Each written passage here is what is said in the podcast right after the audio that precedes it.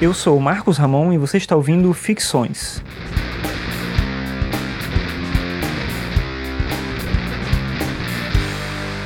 Esse é o episódio 95 e o tema de hoje é a filosofia cristã.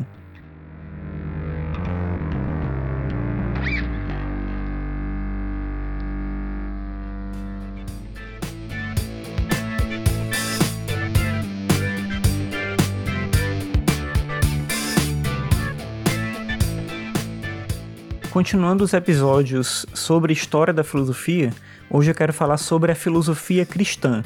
Claro que, como o cristianismo envolve um aspecto evidentemente teológico, você está falando de uma religião onde as pessoas têm um vínculo direto com a fé, muita gente vê a filosofia cristã com alguma ressalva, como se ela fosse uma filosofia menor, ou às vezes até encarando ela como uma não filosofia. Claro que de forma literal, se a gente pensar a dinâmica da filosofia, no sentido de que ela parte da dúvida, de que ela parte de uma possibilidade de questionar a verdade das coisas, quando a gente pensa em uma filosofia cristã, a gente pensa em uma filosofia dentro de um contexto religioso, logo dentro de um contexto dogmático. Mas existe uma série de outras filosofias também dogmáticas. Isso não impede que elas sejam também chamadas de filosofia. Além disso, a minha ideia aqui é argumentar que, independentemente desse vínculo com a fé cristã, e poderia ser num contexto específico de outra religião também, mas nesse caso específico do cristianismo, independentemente desse vínculo com a fé, existem motivos para a gente considerar a importância da filosofia cristã na construção da filosofia ocidental como um todo. E aí o primeiro elemento que eu acho que é importante é entender que a doutrina cristã ela aparece como uma alternativa à filosofia grega. No momento em que existia uma crise no sentido de se compreender determinadas circunstâncias humanas e não só do ponto de vista mesmo da fé, da salvação ou de algo para além da vida terrena, a filosofia cristã apresenta uma possibilidade de compreensão de determinados temas. E nesse sentido, dá para dizer que a filosofia cristã promove também o exercício da razão. Não como uma filosofia independente da religião, obviamente, mas ela faz isso de duas formas, principalmente. Primeiro, para compreender os textos então a filosofia cristã faz um esforço para entender os textos, tanto textos filosóficos da antiguidade como os textos da própria religião e promover uma compreensão o mais racional possível desses textos, como também para entender a natureza da realidade. Isso aparece tanto em Santo Agostinho como no São Tomás de Aquino, que são os principais filósofos que construíram esse modelo que a gente conhece como filosofia cristã.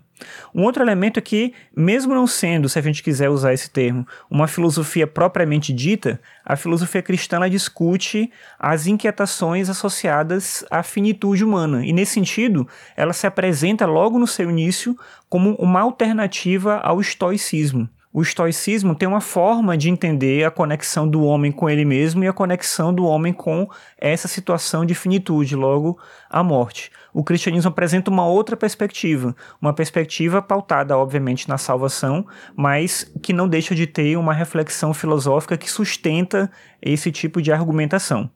E aí, principalmente no plano moral, as ideias do cristianismo ajudaram a modelar as sociedades modernas, principalmente em um aspecto, que é a ideia de que o valor moral de um ser humano não depende de dons ou de talentos naturais, mas do uso que nós fazemos deles, da nossa liberdade. É curioso dizer isso porque a gente costuma pensar a filosofia cristã como algo que vai impor uma perspectiva de vida e não trabalhar com essa perspectiva da liberdade.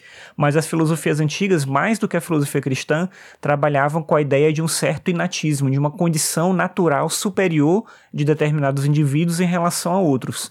E a filosofia cristã, de certa maneira, liberta o ser humano dessa perspectiva e coloca toda a ação humana diante de uma circunstância, de uma decisão do próprio indivíduo. É nesse sentido que eu falo uma questão de liberdade. Por isso, e não é estranho que isso aconteça, apesar de parecer, um filósofo ateu como Sartre, na contemporaneidade já, via em um filósofo cristão, que era o Kierkegaard, o iniciador do existencialismo, sendo que esse filósofo dinamarquês via justamente na condição de liberdade do homem uma condição de angústia e logo uma condição de se perceber como um ser existente. A origem do existencialismo, de acordo com o próprio Sartre, começa aí. E é nesse sentido que a filosofia cristã traz um elemento que, de certa maneira, modela as sociedades modernas. Mas eu vou falar um pouco mais sobre isso em um outro episódio.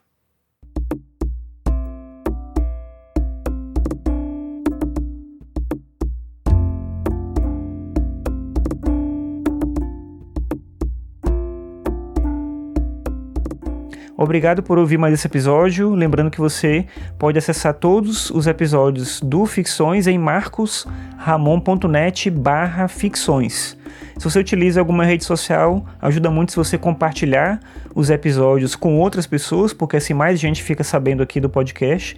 E se você utilizar algum aplicativo em que você pode avaliar o podcast, como o iTunes, por exemplo, também é legal se você puder fazer isso, porque mais pessoas vão saber aqui do Ficções. Então é isso por hoje. Obrigado pela sua audiência e até amanhã.